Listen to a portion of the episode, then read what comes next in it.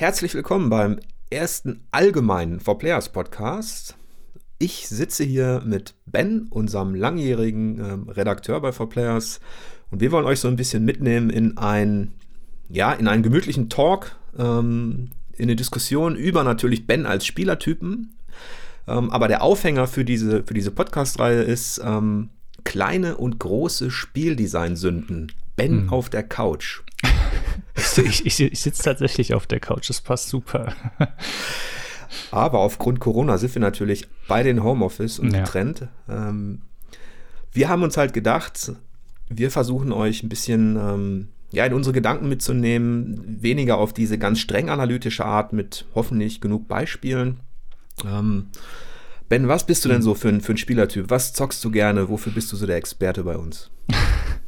ich zock total viel und ich habe für viel zu wenig Sachen Zeit, die mir echt Spaß machen. Aber ich bin unheimlich gern momentan in, ähm, ich bin seit viereinhalb Jahren in Rainbow Six Siege unterwegs, das weiß ja jeder. Das ist meine, momentan meine feste Bank. Fast jeden Abend. Nicht fast jeden Abend inzwischen, aber trotzdem. Wir wissen das, unsere Zuhörer vielleicht nicht. Nein, ich weiß, ich weiß. Aber ähm, ich lasse es oft genug raushängen, auch in, in unserem Forum ja. und so weiter. Ähm, aber sonst auch allgemein Online-Spiele. Ähm, Division 2 bin ich ganz gern dabei. Ähm, Gran Turismo Sport ähm, macht mir auch tierisch viel Spaß, auch online wieder. Ähm, und ansonsten, abgesehen davon, sind es andere Sachen. Es sind viele ähm, Rennspiele, es sind viel dabei. Arcade und Simulation beides. Simulation besonders gerne. Und ganz grundsätzlich Arcade-Spiele, auch Shooter, die sich hauptsächlich um, also so ein Arcade-Shooter wie Doom der ist ganz klasse. Genau, und sonst ähm, vieles was. Sonst bin ich immer auf der Suche so ein bisschen Sachen, die, nach Sachen, die kreativ sind, die irgendwie coole Ideen haben, wo eine ähm, tolle Geschichte erzählt wird, wo vor allem starke Charaktere im Vordergrund stehen und wo man auf eine interessante Art und Weise auch mit denen interagieren kann. Das ist so das, was mich, was mich reizt. Also ein richtig breites Spektrum eigentlich, wenn man das ja. jetzt mal so, so, so betrachtet und auch ein ein angenehmer Gegenpol, zumindest in einigen Bereichen, zu dem, was ich so gerne mache. Also ich bin ja eher so ähm, Anti-Online und Koop-Multiplayer. Ja, stimmt. Ähm, das ist aber natürlich auch wichtig für die Redaktion, dass, dass, dass wir da so vielfältig aufgestellt sind. Ähm, ja. Wenn wir jetzt, wir reden ja so viel über Spiele. Hm. Bei uns im, im Redaktionschannel ähm, oder wenn wir, ähm, wenn wir halt telefonieren oder natürlich auch im Kontext von einer Spielekritik. Also wenn du mir einen Text schickst und wir quatschen über die Argumentation oder so. Mhm.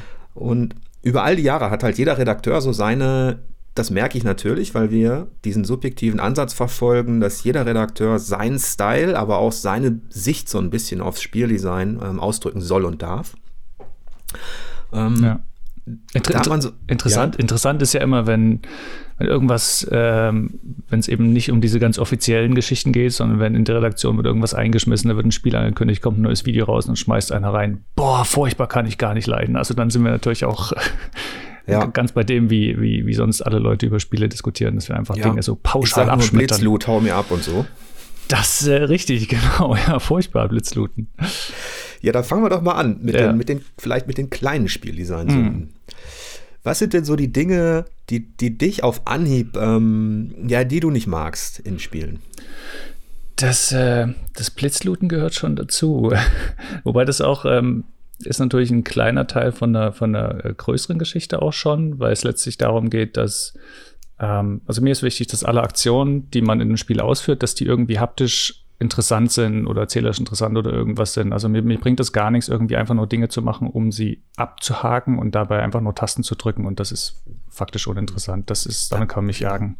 Da mal eine Zwischenfrage, damit die Zuhörer das vielleicht verstehen. Also Blitzlooten, das war diese Reaktion bei uns, ähm, bei einigen Redakteuren, als man gesehen hat, wie man bei Ghost of Tsushima als Samurai auf dem Pferd durch diesen Wald ritt und dann quasi nebenbei auf Knopfdruck Bambus sammelte. Ja, genau. Darauf habe ich auch den Creative Director angesprochen. Das ist natürlich so eine Facette. Interessant ähm, ist aber, dass du sagst, ähm, oder würdest du sagen, dass das Aufsammeln von Dingen oder von, von, von Rohstoffen, wie es zum Beispiel Red Dead Redemption 2 macht, wo du ja, hm. du musst absteigen. Du hast wirklich diese, diese Phase, du musst dich bewegen, du musst dich hinknien. Ja. Ähm, ist das für dich eine andere Geschichte? Das ist, es ist eine andere Geschichte, ja. Ähm, da kommen, es kommen natürlich auch verschiedene Sachen ähm, zusammen. Also erstmal ist es interessanter in Red Dead Redemption 2 grundsätzlich, weil wenn man dort absieht, äh, wenn man dort sieht, dass man die, also auch die Spielfigur die Dinge ausführen muss, indem sie eine Handlung ausführt. Ähm, das tut sie ja in, in Ghost of Tsushima und in Assassin's Creed zum Beispiel ist es ja auch ganz ähnlich gemacht.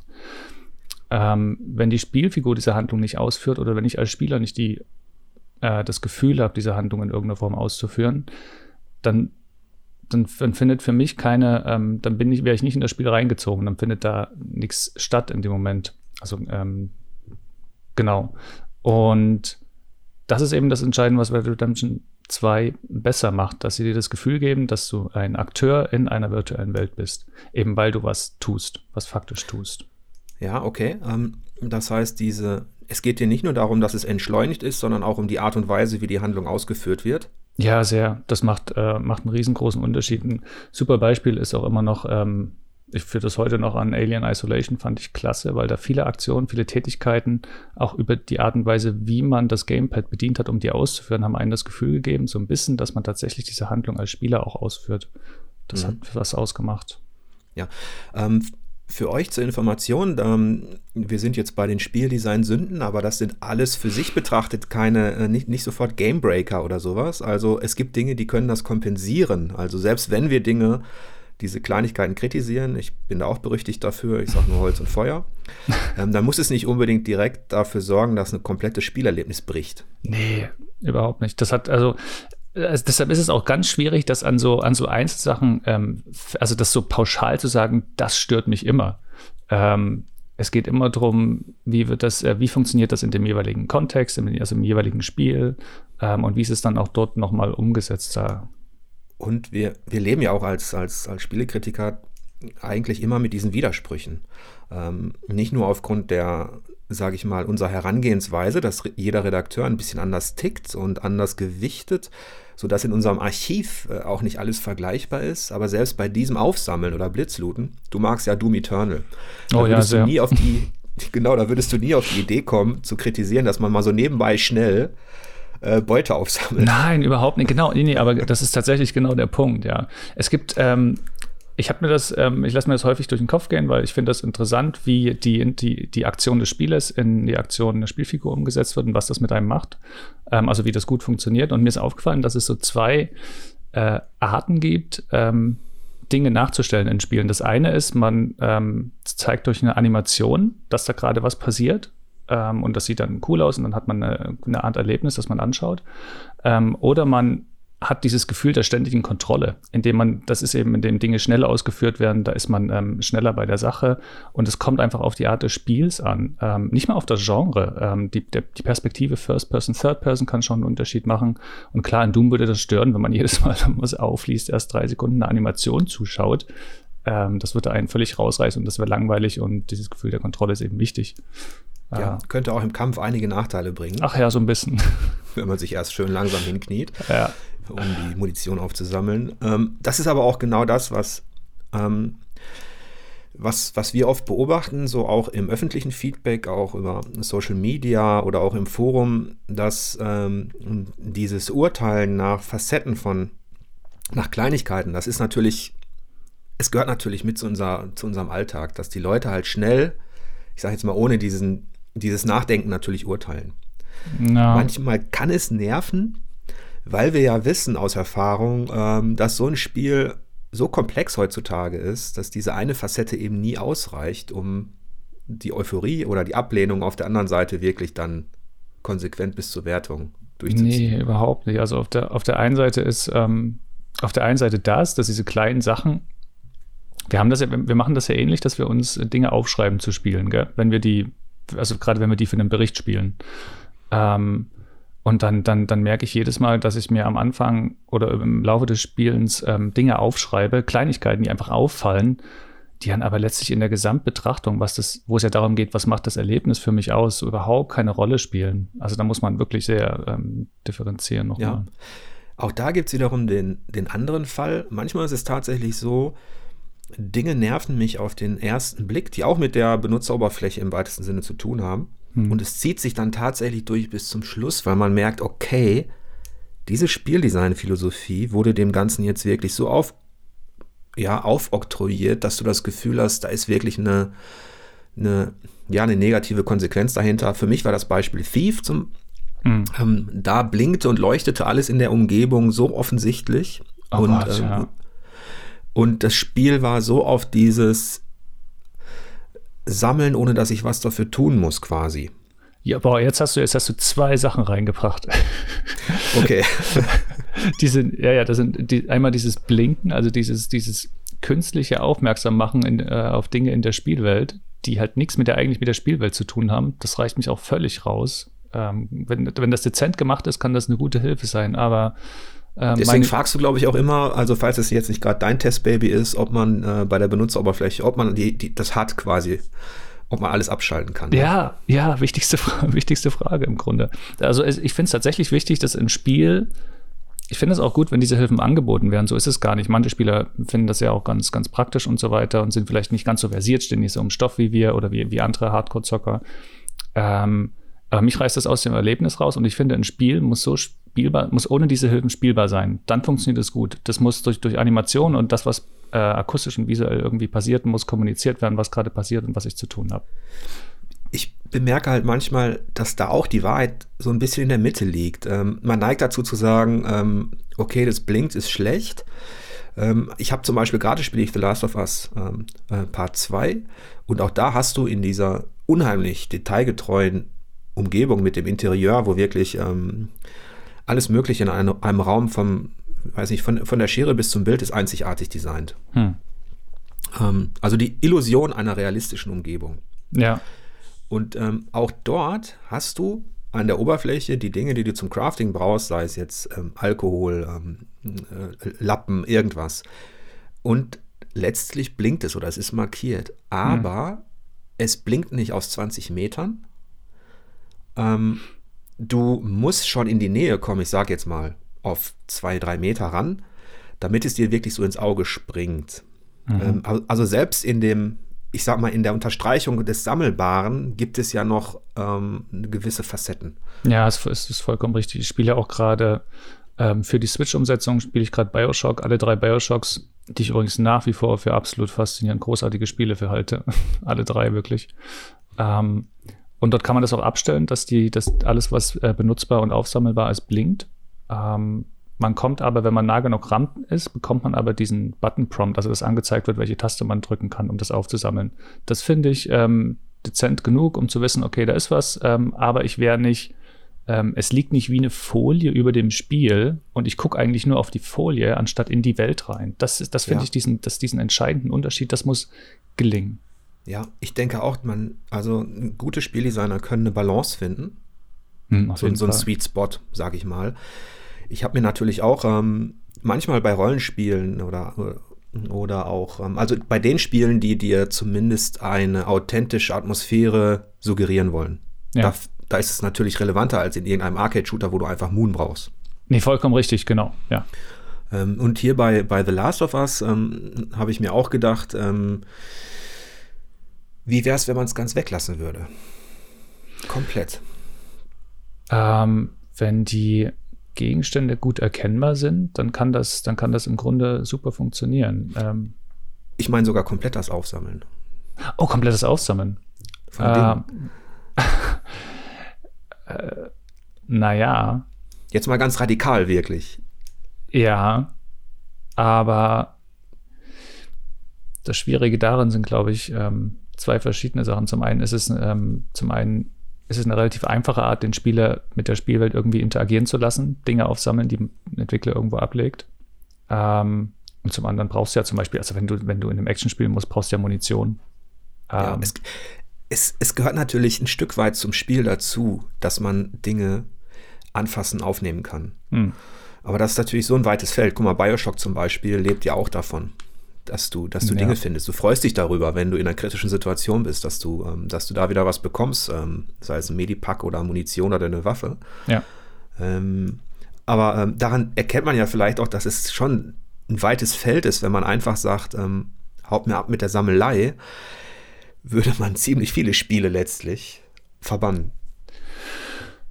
Ja, weil Sammelei auch so ein furchtbar populäres äh, Element ist, das, äh, was heißt nichts dagegen, dass, dass, dass das Sammeln in Spielen drin ist. Das gab es ja auch schon immer letztlich und das hat es auch interessant gemacht, weil man hat sich gefreut, wenn man es gefunden hat, äh, weil es so ein bisschen einen auch dafür belohnt, dass man mit dem Spiel interagiert, also sich umschaut.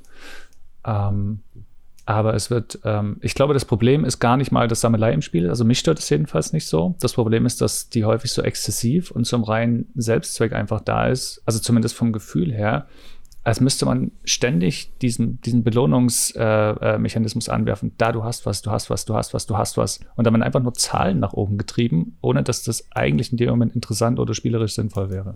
Das ist ein Problem. Ja.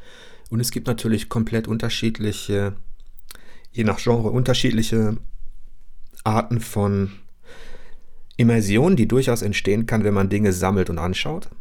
Ich, hm. ich, ich sage jetzt mal sowas wie ein Adventure la, ähm, oder äh, à la Gun Home, wo du im Grunde keinerlei klassische Action-Interaktivität hast, sondern eigentlich nur ein Haus erkundest und über Hinweise, über Gegenstände, die aber einzigartig sind, über, über Kassetten, über Schriftstücke, erfährst du, was dort passiert ist eigentlich. Ja. Das ist natürlich schon wiederum eine, eine investigative Form der Sammelei. Mhm. Und von der Art würde ich mir manchmal zumindest ähm, mehr wünschen, auch in klassischen großen Action-Adventuren oder auch in, in Rollenspielen, wo du natürlich auch fürs, sei es fürs Crafting oder für deine Waffen, ähm, Dinge brauchst. Aber je mehr ich, also ich ertappe mich zumindest dabei, die Spielwelt wird immersiver, wenn auch die Gegenstände sinnvoll natürlich eingebunden sind. Ja, sehe ich auch so was eine, eine was so ein Überangebot halt so absurd erscheinen lässt, dass es dann nicht mehr sich wie eine, wie eine gute Spielwelt anfühlt, in der man sich irgendwie, äh, die sich irgendwie, das muss sich ja so real anfühlen, real in Anführungszeichen, dass man das Gefühl hat, die Welt existiert als eine alternative Wirklichkeit, äh, die könnte es wirklich so geben. Das ist, also für mich ist ja diese, also für mich ist zumindest ganz wichtig, dass dieser ähm, Eskapismus funktioniert manchmal auch das reine Arcade-Ding, klar. Wenn es einfach nur schick aussieht, geil klingt und sich super spielt, dann, dann kann das auch super funktionieren. Ähm, aber wenn ich in die Welt wirklich abtauchen will, dann ähm, finde ich es furchtbar, wenn alles, was so, was so ähm, extrem, so übermäßig unlogisch erscheint, zum reinen ja, ja. Das ist, das ist tatsächlich etwas, wo, wo es auch wieder viele Widersprüche gibt in, ich sag mal, in letzter Konsequenz ist ja das Spiel in seiner Urform, ähm, also vor dem digitalen Videospiel, es wurde meist irgendein Bereich abgegrenzt für Leute, wo gesagt wurde, innerhalb dieser, ähm, dieses Areals dürft ihr zum Beispiel ein Sportspiel machen, einen Wettkampf machen. Hm. Und die Zuschauer draußen in der Realität, die wussten, innerhalb dieses künstlich abgesteckten Bereichs findet jetzt das Spiel statt. Ähm, unter gewissen Regeln, die eigentlich auch nichts mit der Realität zu tun haben, sei es zum Beispiel ein Kampfspiel, ein Wettkampf. Mhm. In der Realität wäre es so gewesen, dass man vielleicht stirbt. Innerhalb dieser Arena ähm, wird der Kampf beendet in dem Moment, wo, wo er einmal zu Boden geht oder dreimal getroffen wird. Mhm. Das ist, eigentlich steckt ja im Spiel per se schon eine gewisse äh, unrealistische Herangehensweise, die aber gleichzeitig ähm, ja auch die Faszination ausmacht.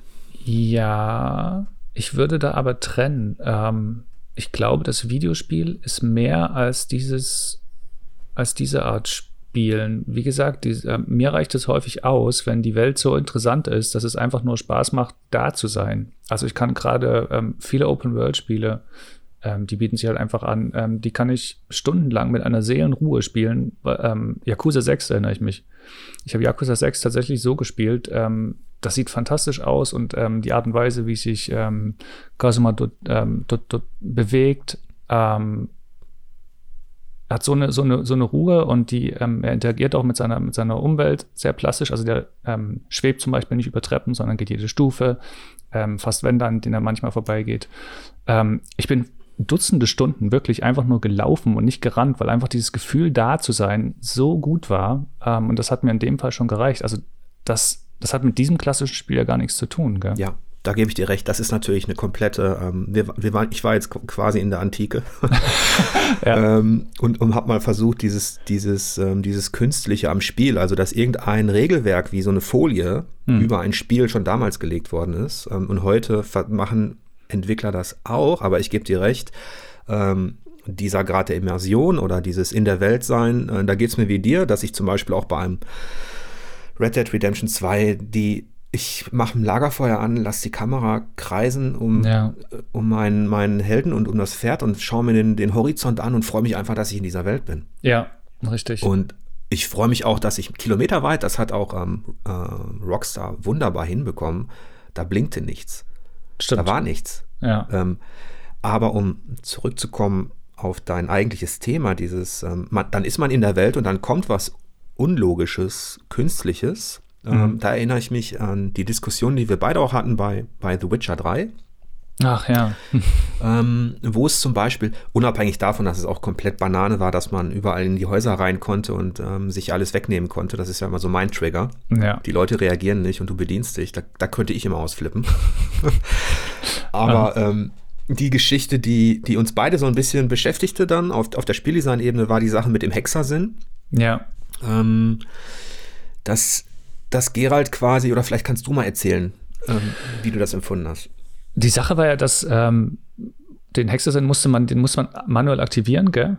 Erinnere mhm. ich mich richtig? Ähm, und dann hat man teilweise Spuren gesehen oder Gegenstände, die wurden so rötlich hervorgehoben, die gerade, denen man folgen musste oder die man finden musste.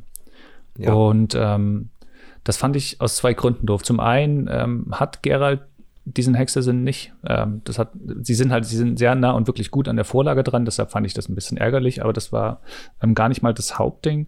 Das Hauptding ist, dass in, in dem Moment ich nicht den eigentlichen Spuren gefolgt bin, sondern diesen leuchtenden Menü, äh, äh, also äh, hat gegen, äh, Gegenstand quasi.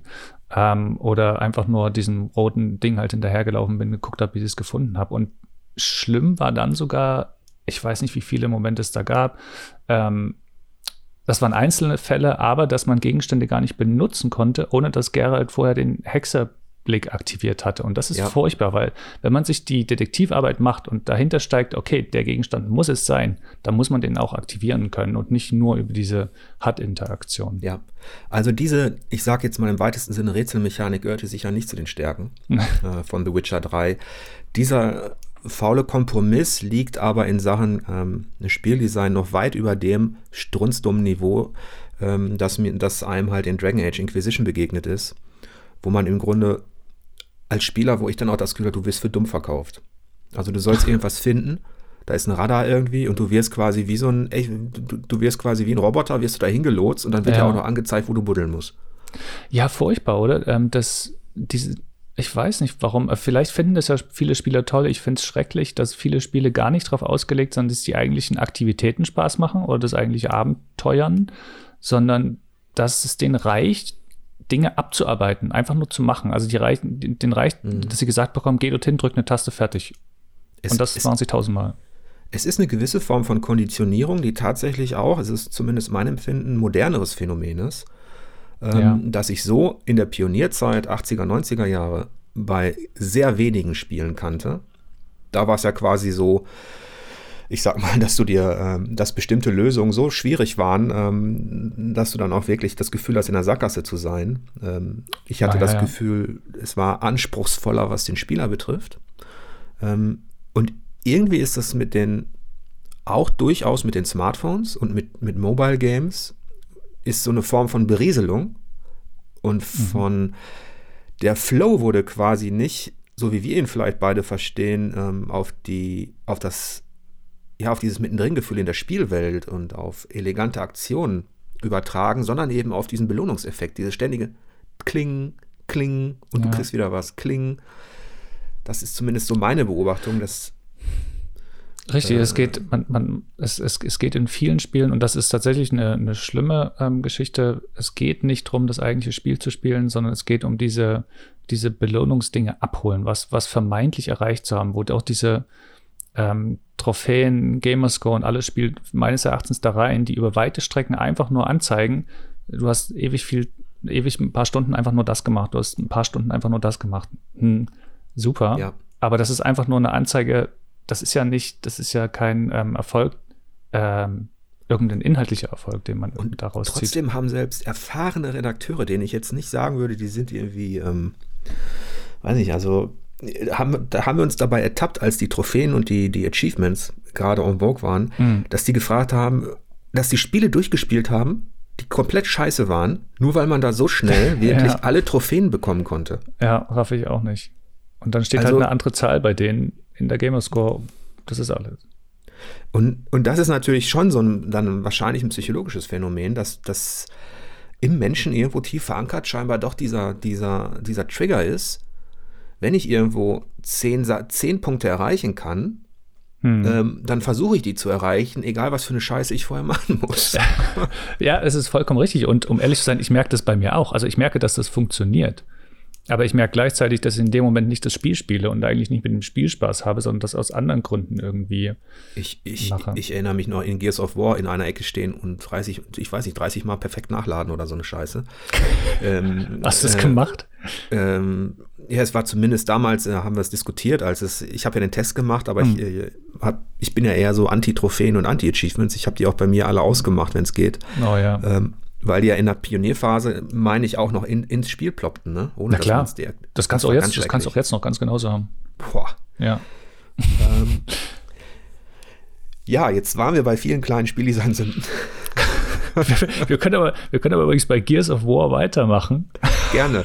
Ja, ich, ich, die, ich, ich, ahne etwas, ja. Du ahnst, ja, ja, ja, du weißt es Die Deckungsmechanik, ja, die das, Deckung. dich, das nervt dich auch, ne? Diese, die fucking diese statische Deckungsmechanik. Ja, dass man, dass man, dass man einen Knopfdruck drückt und dann ist man, dann wird man in Deckung gezogen und kann da auch nicht raus. Das ähm, fand ich von Anfang an ganz furchtbar. Gerade, gerade Gears of War hat es halt natürlich populär gemacht und ähm, ja, schreckliche ja. Geschichte. Ich habe da immer, also ich habe es eigentlich gemocht. Ich habe Gears damals auch sehr, ähm, sehr, sehr genossen und vielleicht ist es auch so ein bisschen PC-Konsolenthema natürlich, was den Shooter betrifft. Eigentlich ist der Shooter natürlich frei. Ja. Mit der Maus. Ja. Auch die ersten Shooter der Pionierzeit. Da war das freie Umsehen mit der Maus war eigentlich die große Revolution. Ähm, und dann kommen die Konsolenshooter, oder zumindest einige, wie Gears of War, und du kannst auf Knopfdruck hinter einer Kiste, dann bist du auch angetackert. Mhm. Und kannst dich nach links und rechts bewegen. Mhm. Ähm, mir hat es gefallen, Vielleicht war ich auch einfach ein schlechterer Shooter-Spieler, bin ich weiß es nicht. Aber mir hat es gefallen, ähm, dieses, dieses Prinzip. Aber ähm, dich stört das auch grundsätzlich, ne? Nee, das ist auch so eine Sache, die ähm, mich, mich stört es grundsätzlich in schnellen Shootern, die sich eigentlich um, um Geschicklichkeit, also um die Haptik drehen. Ähm, Gears of War ähm, hat für mich nichts verloren. Ähm, selbst Killzone 2 hat das eingeführt und da hat auf eine, auf eine ganz schreckliche Art und Weise, dass wenn man einfach nur geschlichen ist, äh, die Taste für, für, für, Ducken war die gleiche für ins Deckung gehen, dann wurde man auf einmal in die Deckung gezogen. Das hat sich ja, für mich überhaupt nicht erschlossen. Also, weil ich kann, ja, ich, die Sache ja. ist, ich kann ja manuell ich kann das und ich will das, ich will ja die Spielfigur spielen. Ich will das, ähm, dieses, diese Herausforderung an die Geschicklichkeit, die will ich auch wirklich selbst haben. In Deckung gehen, zur Seite gehen, all dieses, oder also, also ducken in dem Fall. Ähm, und wenn mir das weggenommen wird, dann ist das so, pff, ja, dann spiele ich halt alleine. Ja, da, da gibt es aber auch eine, ähm, eine, eine glaube ich, eine gewisse Evolution oder einen gewissen äh, einen Mittelweg. Ähm, äh, Naughty Dog hat zum Beispiel Uncharted ja auch so ein System genutzt zunächst. Ja, furchtbar. Jetzt ist es so, ich weiß, äh, ich fand es cool, aber jetzt ist es so in, in The Last of Us zum Beispiel, ähm, dass du, ähm, wenn du in die Hocke gehst und dich an einem, ich, ich sage Felsen näherst, der schulterhoch ist oder mhm. irgendeiner Kiste, äh, die dir Schutz bieten würde, dann wirst du nicht mehr dann, dann nutzt du diese äh, Deckung halbautomatisiert, ohne dass du rangetackert wirst. Ja, richtig, richtig. Also das, ähm, es gibt tatsächlich Systeme, die funktionieren. Naughty Dog hat es hinbekommen. Ähm, Army of Two hat es übrigens auch schon gut hinbekommen, die Deckungsgeschichte damals. Ähm, also es gibt Spiele, da funktioniert das gut, weil es einem nicht die ähm, Kontrolle entzieht. Und es gibt auch, ähm, muss man ja sagen, es gibt auch Shooter, die sich eher um das taktische Element drehen, also um das, ich sag mal, ums Nachdenken, ums Taktieren, um das ähm, Stellung und um den Positionswechsel und nicht so sehr um die, um die haptische Geschicklichkeitsgeschichte.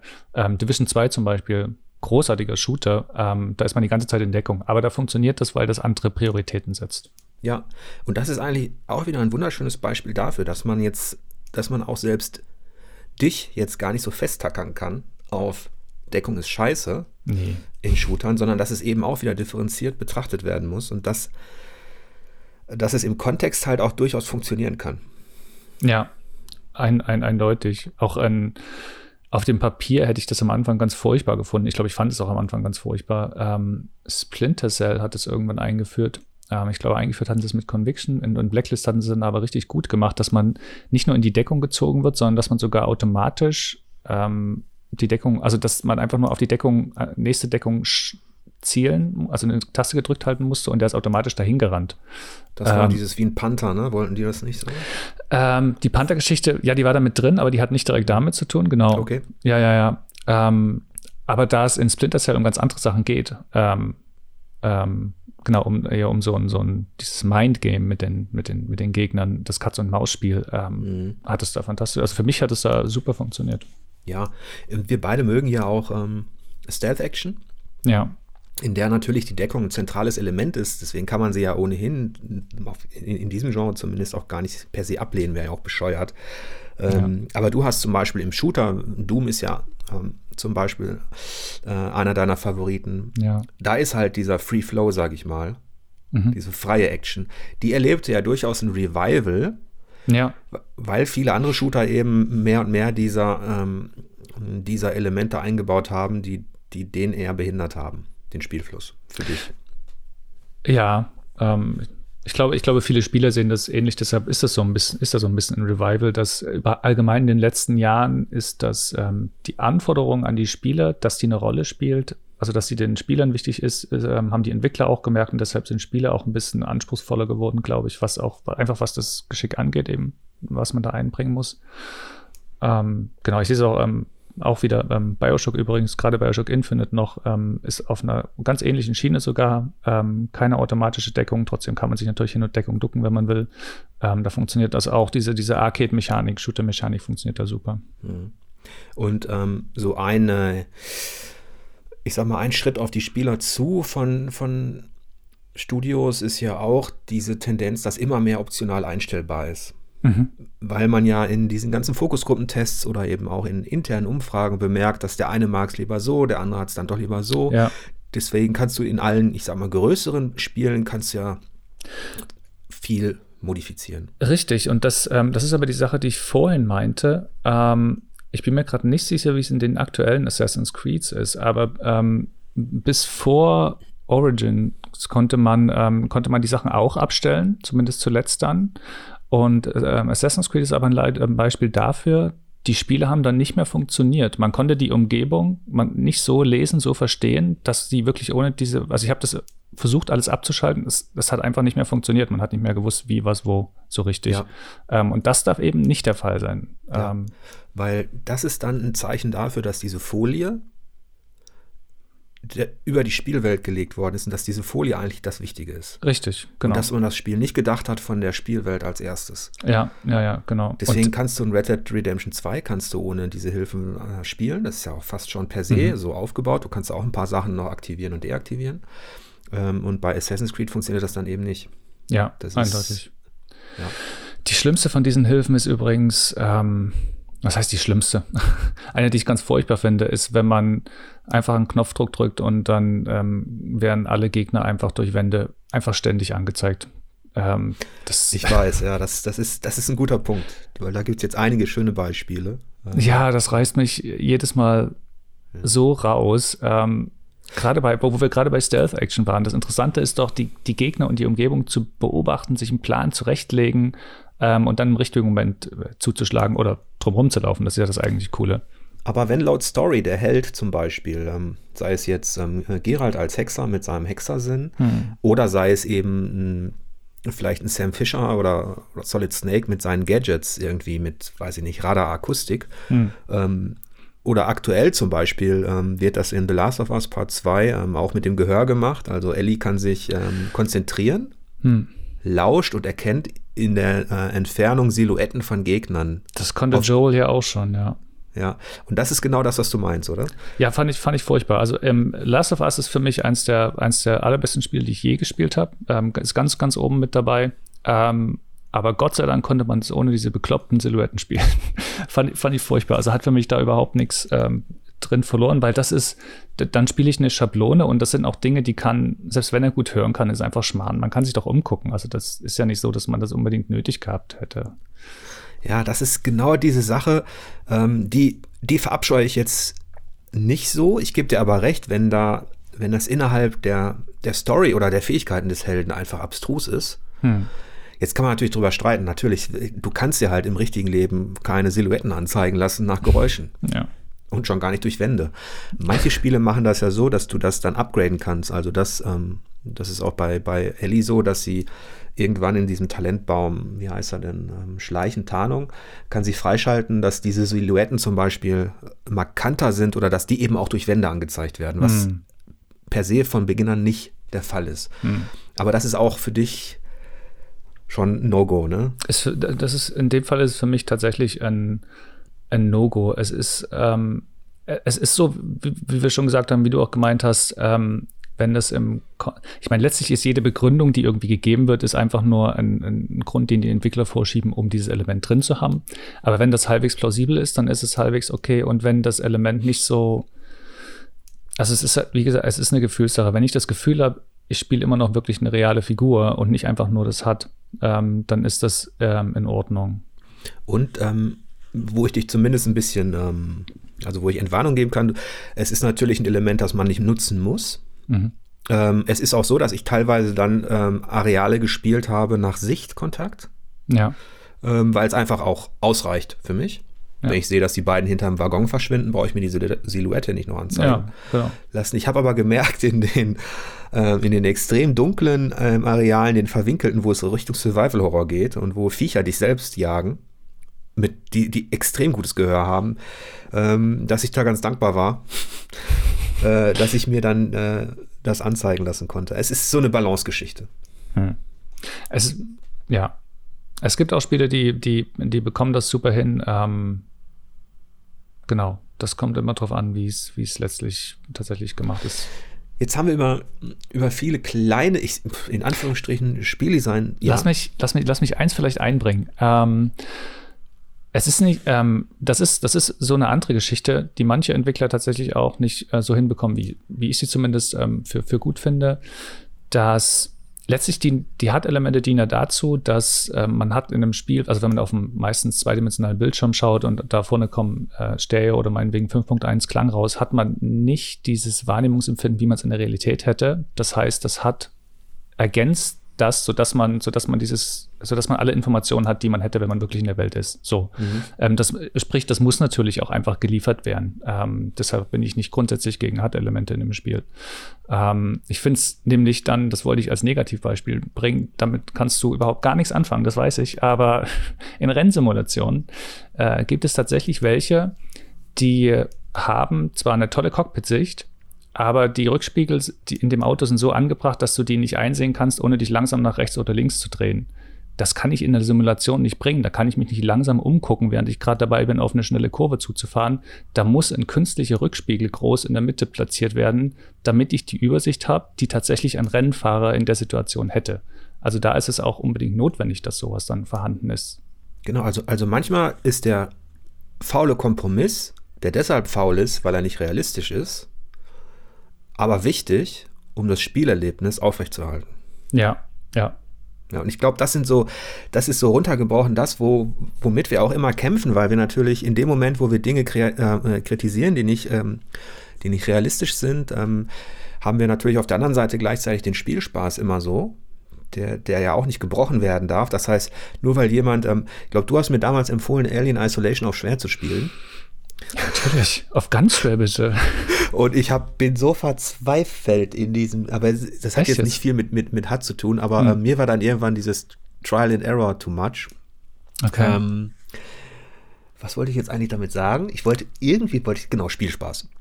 mir, mir ist auf, auf schwer ist bei mir der Spielspaß irgendwann, ähm, war der nicht mehr vorhanden, wo, wo der bei dir hingegen auf mhm. dieser anspruchsvollen Stufe eben genau das Richtige war. Ja, und ich, ich finde auch, aber das ist eine andere Diskussion. Ich finde, äh, Alien Isolation ist kein Trial and Error. Wenn man, wenn man wirklich gut beobachtet und sich gut überlegt und wirklich sich Zeit nimmt, dann, dann ist es gar nicht. Also es ist kaum Trial and Error, von daher. Ja. Ähm, auch, auch übrigens ähm, ein, ein Negativbeispiel, muss ich an der Stelle leider bringen, ist gerade Last of Us. Also das erste. Ähm, weil dort auf dem höchsten Schwierigkeitsgrad ähm, die Action sich überhaupt nicht mehr gut angefühlt hat. Ähm, dort, dort, war, dort war es dann sehr wichtig, dass man präzise ähm, ausweichen und schießen kann und dass, ähm, wenn ein Zombies über zwei Meter greifen, einfach weil das auf einmal getriggert wird, das ist furchtbar und sowas darf einfach auch nicht passieren in einem Actionspiel. Ja, da ist, ich glaube, ähm, das ist so, da aus der Nummer kommen wir auch manchmal als Spielekritiker nicht raus, dass man gewisse Standards in einem Genre halt, du hast jetzt Actionspiel, ne, Shooterspiel und so weiter, hm.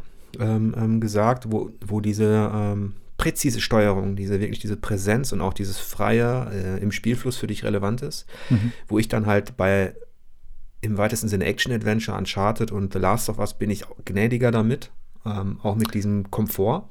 Gnädiger wäre ich da auch, ja. Ähm, obwohl halt natürlich diese Spiele Elemente aus Shootern und aus der Stealth-Action verarbeiten, sodass man unweigerlich, was ich auch legitim finde, diesen Vergleich auch immer ansetzt. Also für mich ist Stimmt dieser, dieser Vergleich, also wenn ihr schon Stealth-Action macht, okay, aber dann muss ich euch trotzdem, ich komme nicht aus der Nummer raus, vergleichen mit der Stealth-Action, die ich kenne. Mhm. Und das ist, glaube ich, auch so, was du gerade meintest. Ähm, verglichen natürlich mit reiner flüssiger Action. Sind das dann faule Kompromisse, die, die, ja, dieser indirekt, dieser, dieser Komfort, der dir angeboten wird über Buttons? Ähm, ja, ich, in dem speziellen Fall liegt das, glaube ich, gar nicht daran. Ich vermute, vieles hat in der, ähm, gerade beim Action-Adventure, da das häufig aus der Third Person gespielt wird, wo die, ähm, das Beobachten der Spielfigur auch sehr wichtig ist, sprich, wo man einfach auch Animationen ablaufen lassen muss ähm, und anschauen lassen muss, ähm, so dass man eben nicht dieses, so dass diese perfekte Kontrolle nicht ganz so im Vordergrund stehen kann wie aus einem First-Person-Shooter. Ja, das ist das ein Element, was da reinkommt. Ja, und das ist zum Beispiel etwas, was sich dann auch nicht, für mich nicht kritisch ist, ähm, weil der Kontext halt vielfältiger natürlich dafür auch ist als in einem klassischen Shooter. Ja. Ähm, jetzt, jetzt waren wir bei den äh, bei den Spieldesign-Elementen, bei Hard-Elementen, bei Dingen, die die Weltlogik betreffen. Ich glaube, da hattest du auch Horizon Zero Dawn ist so ein Beispiel, wo man sich ja. so ein, so, eine, so ein Radarumfeld schaffen konnte, quasi so eine Kuppel, ähm, die einem geholfen hat, die Dinge zu erkennen, die in der Distanz sind, die Schwächen der Gegner. Das genau, da war es zwar, das, das, war zwar plausibel erzählerisch, aber ähm, da war für mich viel zu viel Hard-Spielen dabei, als wirklich Schwachstellen mhm. beim Gegner erkennen, weil man sie einfach erkennt. Ja, wo hat, hatte mich da nicht gestört, weil, weil es für mich halt, das erinnerte mich ein bisschen an dein Assassin's Creed-Argument. Hm. Wenn man konnte das so machen, wie du wie du sagtest, es war nur unheimlich schwierig dann bei den Viechern wirklich ohne diese Elemente, die Schwachstellen, man, man hätte es rausfinden ja. können, aber es ist natürlich auch dann kniffliger, weil du es öfter versuchen musst und öfter dabei scheiterst, mhm. bevor du was, bevor du was siehst. Und wenn du natürlich die technologische Möglichkeit hast, eine Schwachstelle blau zu markieren oder so, ähm, dann, dann, nutzt, also dann nutze ich das dann auch. Ähm, ja, aber ein, das ist ein blödes Beispiel, aber ein Dark Souls würde so eine Hilfe schlechter machen, oder? Richtig. Ja. Aber richtig, da gebe ich dir vollkommen recht. Also, weil da ist es natürlich auch, ähm, also da wäre das natürlich auch komplett unplausibel. Irgendwie äh, nee, ein. Fantasy, ähm, also Wobei einem, einem mit, mit, mit, Magie kann man alles machen. Stimmt. Ich will nicht den Teufel an die Wand malen, aber es ist möglich. Ja. Ja, ja es ist schon, es ist schon so eine Sache ähm, mit, mit, Spieldesign. Ich mag Spieldesign wahrscheinlich, das verbindet uns vielleicht ein bisschen, wenn es pur ist. Hm. Also wenn es nicht verwässert ist, wenn es so wenig faule Kompromisse wie möglich gibt. Aber nehmen wir mal Dark Souls oder Kampfsysteme im Allgemeinen. Hm. Ähm, du hast ja auch zum Beispiel ähm, For Honor gespielt, äh, Nahkampfsysteme. Du kennst zumindest die Souls-Reihe ähm, und andere Dinge da ist es ja auch so, diese Hilfen zum Beispiel, dass manche auch schon das Gegnerfixieren ablehnen. Also, mhm. dass man quasi ähm, den Gegner in, unter Kontrolle hat und damit man um ihn herum tänzeln, strafen, blocken, ausweichen kann. Ja. Ohne dass man ständig die Kamera äh, fixieren muss. Das ist zum Beispiel auch etwas, was ich eher begrüße, mhm. ähm, weil es viele Beispiele aus der Vergangenheit mit einem Free-Flow-Kampfsystem gab, ähm, wo das dann recht chaotisch wurde, wenn zwei, drei Gegner kamen.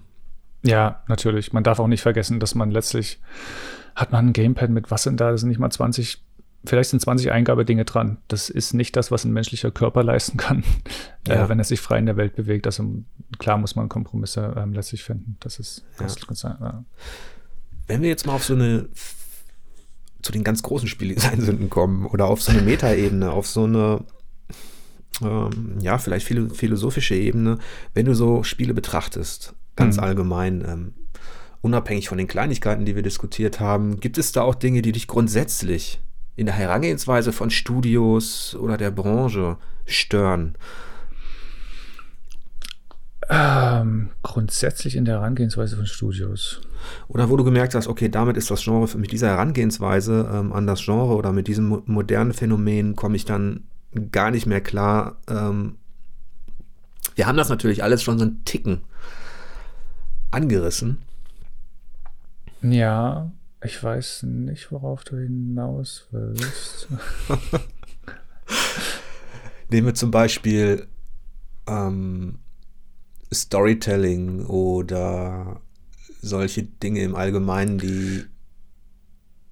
Ich weiß nicht, ob es das ist, was du meinst, aber zumindest fällt mir zu Storytelling tatsächlich was ein. Also, was mir gerade noch in, in, den Sinn kam, was ich gern erwähnt äh, haben würde, ist, dass ähm, ganz häufig hat man es in Videospielen so, also Last of Us ist ein, ein, super positives Beispiel, weil es da gerade nicht stattfindet, aber häufig die Dialoge, die man anschaut und an denen man auch interaktiv teilnimmt, einfach nur dazu zu erklären, was du jetzt zu tun hast.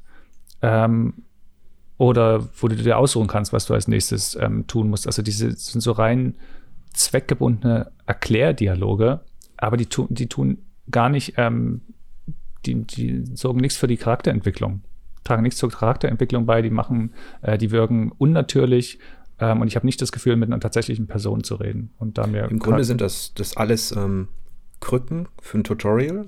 Also Richtig. das sind alles so, so, so, so Ersatzleistungen, hm. wo man die Dialogfunktion nutzt und dem Spieler, von dem man ausgeht, dass er größtmöglich dumm ist, ähm, Dinge zu erklären in der Welt, wie du kannst dann mit auf Knopfdruck zuschlagen. Zum Beispiel, ja. Aber und nicht, auf den anderen Knopfdruck springen. Äh, richtig. richtig, ja. Aber nicht, nicht mal, wenn sie die, nicht mal nur, wenn sie die Steuerung erklären, auch dass wenn dir wenn dir Figuren einfach nur ständig ähm, beibringen, was du gerade als nächstes im Spiel zu tun hast und du hast gar nicht das Gefühl, du bist aber eigentlich mit diesem Charakter in einem, mit einem Abenteuer und irgendwie ergibt sich daraus ohnehin die nächste Situation, ähm, sondern die erklären das auch von vorn bis hinten und was du dann machen musst damit und wo du hin musst damit und dann bin ich dann ganz häufig raus. Ja, und vielleicht habe ich das vorhin auch, ähm, vielleicht ist diese Trennung zwischen den kleinen und großen Spieldesign-Sünden und zwischen der Metaebene und der Mikroebene gar nicht so, vielleicht kann man das auch gar nicht so trennen, weil da letztlich Kleinigkeiten dazu führen, dass einem etwas auch im größeren Maßstab missfällt. Das, das ist ja im Rahmen unserer Diskussion vielleicht auch so dieses Gefühl, das ich gehabt habe, dass der moderne Spieler, der wird ähm, von einer Fahrstuhltür verfrachtet, klickt auf Start, die Tür geht auf, er geht rein dann mhm. ertönt eine, eine, eine, eine Musik und er steigt auf ohne dass er was tun muss, wird er quasi berieselt von der Fahrstuhlmusik und steigt Level 1, 2, 3, 4, 5, 6, 7, 8, 9, 10, 20 auf. Und nebenbei kriegt er immer noch ähm, irgendwie ein Snickers, ein Energy Drink und noch einen kleinen Energy Drink und ein Snickers und weiter. Genau, weil dieses, dieses dieses Erhalten von vermeintlichen irgendeiner Form Erfolgen oder Dingen, ähm, das steht bei vielen Spielen so im Vordergrund, dass ähm, wie man diese äh, ähm, Dinge ähm, tatsächlich, also dies, das, das Interaktive steht gar nicht so sehr im Vordergrund, darum geht es gar nicht so sehr, sondern einfach nur, dass man ständig bekommt und dass man, dass ständig irgendwas passiert. Und trotzdem spielen wir beide sicher auch das ein oder andere, was, wo man jetzt sagen könnte, ja gut, aber ähm, gleichzeitig spielst du ein, ähm, The Division. Ja. Ähm, wie ist es eigentlich bei Rainbow Six ähm, mit dem, spielt das irgendeine Rolle, dass du da mit dem Charakterfortschritt, sage ich mal, mit dem Level? Das, das, Level hat überhaupt nicht die geringste Bedeutung. Ich, ich okay. weiß gar nicht, warum es das gibt. Man kriegt dann ab und zu so ein Alpha-Pack, wo halt irgendwie ein Skin für eine Waffe drin ist, aber mhm. Das hat, nee, das hat da nicht die geringste Bedeutung und dafür spiele ich es auch nicht. Ähm, da ja. ist es wirklich egal. Da geht es also wirklich nur das ein äh, Spiel, was im Vordergrund steht. Das Aber ist natürlich bei, bei Destiny und Division ein bisschen. Das ist anders. Ähm, anders. Und ähm, die Spiele sind aber ein gutes Beispiel, weil ich habe ja gemerkt, ich merke diese Sachen bei mir auch. Also Dinge zu erhalten, wenn man halt eine Mission zum 80.000. Mal in Division spielt oder so, ähm, ist natürlich eigentlich Banane. Ähm, aber ich merke, dass ich kann das an einem gewissen Punkt auch tatsächlich nicht mehr, wenn es nur noch darum geht, einfach nur, weiß ich nicht, eben einen neuen Skin oder eine neue Waffe einfach zu erhalten. Das bringt mir nichts, wenn das dieser reine Selbstzweck was erhalten ist. Es funktioniert aber so lange so gut, für mich jedenfalls, weil gerade in Division 2 die Action einfach wirklich klasse ist und weil man dann einen anderen Bild für den Charakter ausprobiert und dann macht man auf einmal auf coole Art und Weise Schaden oder weiß ich nicht was. Und das ist halt, also das Haptische, wenn es solange es im Vordergrund steht, ist es geil. Hm. Was, was mich an den, den ich sag mal, Online-Spielen im Allgemeinen, MMOs, ähm, Online-Rollenspielen, aber auch Online-Shootern, die diese Rollenspielkomponenten ja auch haben, immer gestört hat, waren so Kleinigkeiten wie, ich habe damals sehr viele Jahre Dark Age of Camelot gezockt. Oh. Das fand ich klasse. Ähm, aber die Momente, wo man zum Beispiel diesen einzigartigen Auftrag bekommen hat und irgendwie ein Monster besiegen sollte und dafür kriegt man dann seinen roten Umhang und man kam, hat den abgeholt. Kaum ist man raus aus dem Haus des Questgebers, stehen da 50 Leute mit dem roten Umhang. Das, ja. das hat die zum ja. Beispiel auch bei Division, weil ich mag ähm, die Entwickler. Mhm. Ähm, für Ground Control und Co. Ähm, das habe ich sehr gern gespielt und ich mag auch die, die Schussmechanik in, in Division, aber da war ein ähnlicher Moment. Man hat einen Auftrag abgeholt, ähm, der einzigartig wichtig war und dann stand man in diesem, in diesem Büro mit äh, 20 äh, hüpfenden ähm, äh, anderen Helden, die es auch gerade geschafft haben und dann ja, los. Ja, ja. Aber das muss man, glaube ich, auch ausblenden dann. Ja, und ähm, richtig, also das ist auch doof. Was mich da viel mehr stört übrigens, ist, dass ähm, man so ein bisschen diese, diese ganzen Online-Shooter, ähm, im Grunde ist die Geschichte immer, dass man, es gibt zwar auch andere Division-Agenten und es gibt auch andere Destiny-Kämpfer oder so, äh, im Grunde ist man aber immer noch wird man immer noch als, als ein Held gefeiert, was total absurd ist, weil man weiß, dass man in einer Millionenwelt äh, unterwegs ist, wo gerade eben Millionen Leute genau das Gleiche machen und dann verstehe ich nicht, warum die ja. Geschichte nicht einfach anders erzählt wird. Also und ich brauche dieses Held, äh, dieses Heldsein brauche ich nicht. Und so geht es mir auch ein bisschen und deswegen war auch Dark Souls so erfrischend, weil du kommst in diesen, ähm, du bist in diesem düsteren, ähm, in dieser düsteren Welt und dann sitzt da ein total deprimierter Ritter und sagt, na, bist auch hier gelandet und willst die Welt retten, ne? Viel Spaß dabei. War das Dark, war es nicht Demon's Souls? Demon's Souls auch. Da hat es auch drin, ne? Ja. Es gibt immer diese, diese Figuren, das mag ich an dieser Welt, die dir halt das Gefühl geben, ja, du bist der Tausendste. Freu ja, dich nicht zu früh, du wirst auch, du wirst, du wirst auch verflucht werden, du wirst auch bald nur eine Hülle sein. Ja. Ähm, das war also so ein schöner Kontrapunkt gegenüber dieser kompletten, ja, ähm, naiven Glorifizierung. Natürlich mhm. will man auch, man spielt Spiele, weil man gewinnen will.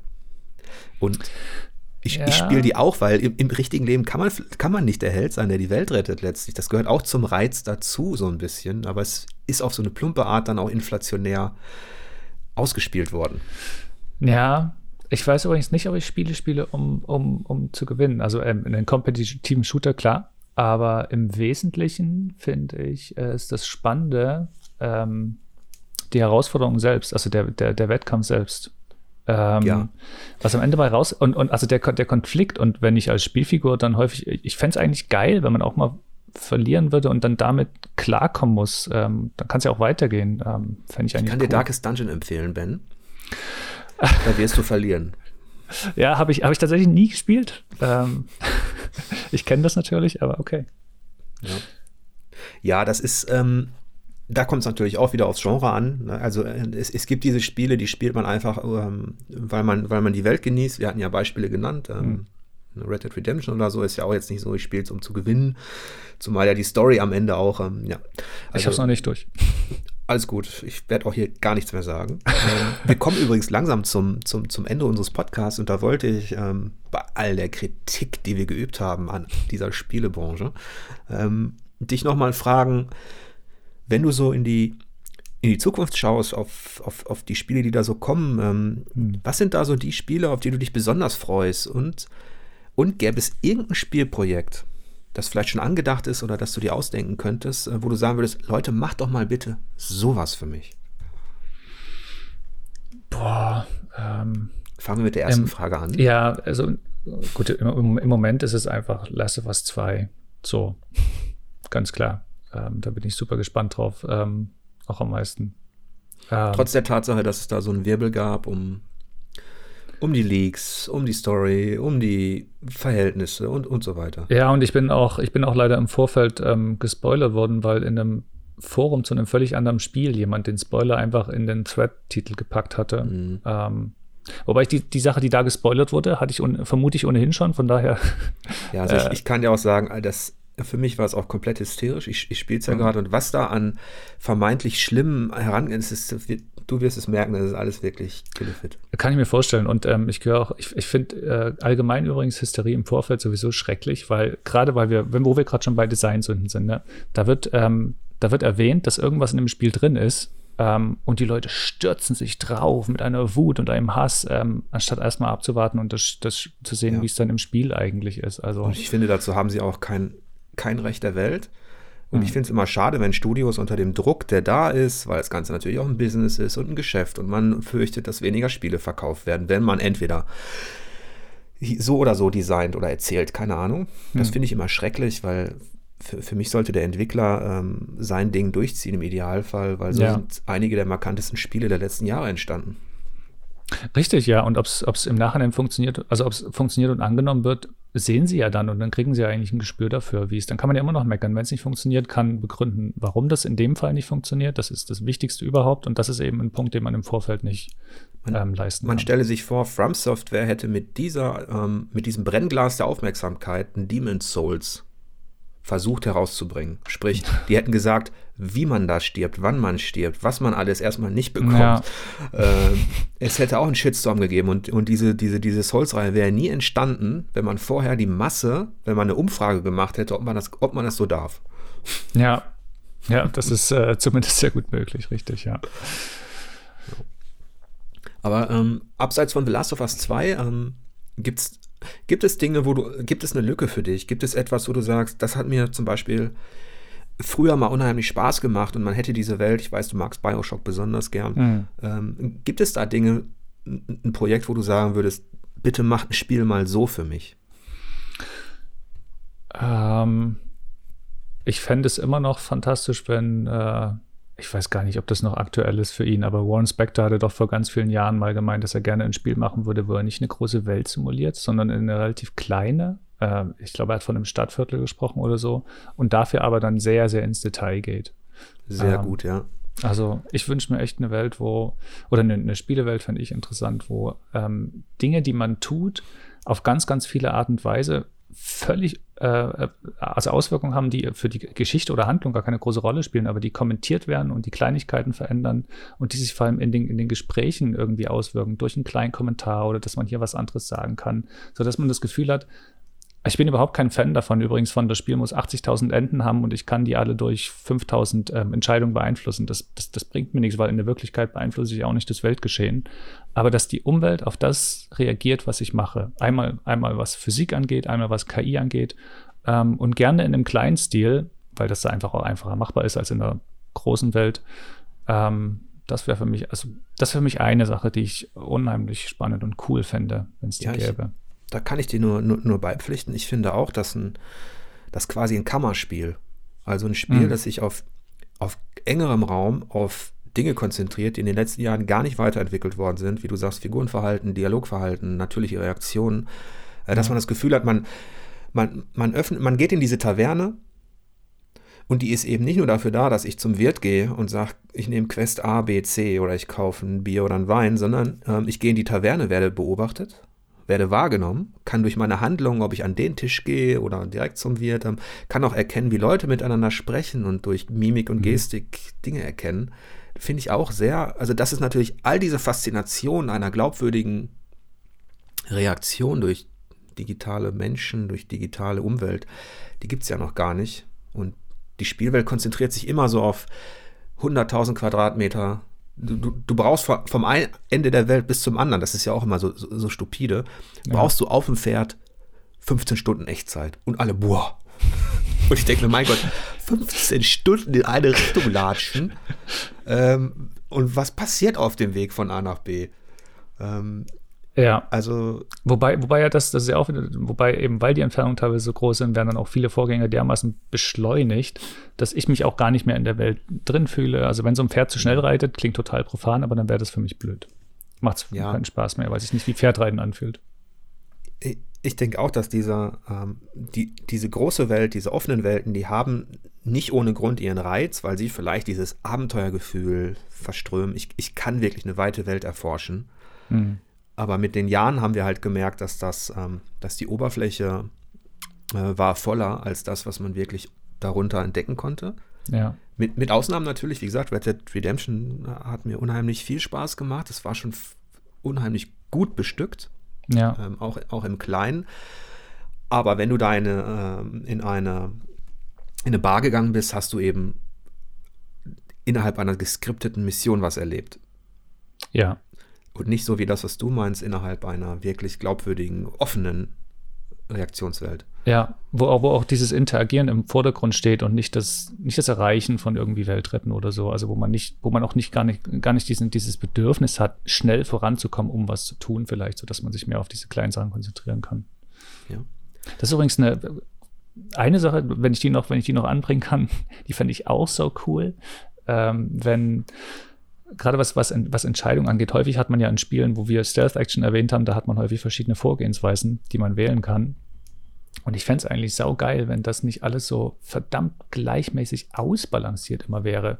Wenn, wenn das vermeintlich Gute, äh, moralisch Gute auch belohnt würde oder irgendwas, weil das wird es auch häufig in Wirklichkeit nicht. Sondern wenn meinetwegen das, das dreckige, schmutzige echt einfach einfacher ist, ähm, sich dann vielleicht in den Reaktionen, in den Reaktionen der Umwelt zeigt, dass man, dass man überlegt, na, na, war vielleicht, war vielleicht scheiße, dass man so ein bisschen ähm, soziale, äh, soziales Miteinander Wirklichkeit ab, abbilden kann. Also ähm, ja, und glaub, das meinetwegen der, ja. der, der Weg, mit dem man sich identifiziert, vielleicht wirklich einfach der schwerste ist, aber so, dass man am Ende das Gefühl hat, ja, aber ich habe es trotzdem gemacht und zwar geiler so.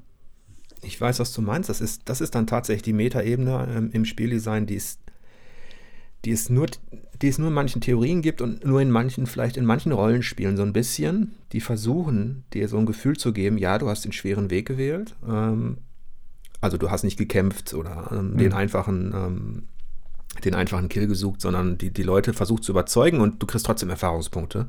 Mhm. Das ist aber jetzt auf dem schablonenhaften Niveau. Das, was du meinst, kommt mir auch in den Sinn, wenn ich The Last of Us Part 2 gerade spiele, mhm. ähm, dass ähm, Naughty Dog bei all dem, was ich, ähm, was man wirklich loben kann und bei all dem, was im Kontext der, der aktuellen Qualität, so muss man es ja sehen, immer noch heraussticht, mhm. ist es aber im Kontext der eines Spieldesigns, dass man weiterdenkt, was uns wirklich befriedigen würde, ähm, sind da immer noch Dinge einfach offen, Potenziale, die, die einen als Spieler dann ja auch wieder überraschen würden und die uns dazu animieren würden, mit der Spielwelt zu spielen. Hm. Bevor wir ja. jetzt die halbe Welt verwirren. ähm, aber wir können das gerne noch mal ein bisschen, das, ich habe mir dazu eine Notiz gemacht, ähm, wir mhm. können das gerne noch mal vertiefen irgendwann. Ähm, ich hoffe, dass die Zuhörer, die ja natürlich alle noch da sind, auch mit Sicherheit, ja. ähm, dass ihr ein bisschen Spaß hattet mit, mit unserem allgemeinen Podcast ähm, und dass ihr vielleicht auch gemerkt habt, bei all den kleinen, großen Spieldesign-Sünden, die wir versucht haben zu besprechen, dass wir, dass wir, und bei all der Kritik, die wir daran manchmal üben, dass wir leidenschaftliche Zocker sind. Ähm, und ähm, ja, dass wir die Hoffnung nicht aufgeben, dass sich diese Spielewelt auch in den folgenden Jahren, in den kommenden Jahren noch, noch wesentlich weiterentwickelt. Ähm, Ben freut sich auf The Last of Us. Ähm, ich spiele es gerade und freue mich auch immer noch, dass ich spielen darf. ähm, dazu später mehr. Ähm, ich hoffe, ihr hattet Spaß an diesem Podcast mit Ben und mir. Und äh, wir würden uns natürlich freuen, wenn ihr uns beim nächsten Mal wieder zuhört. Jawohl.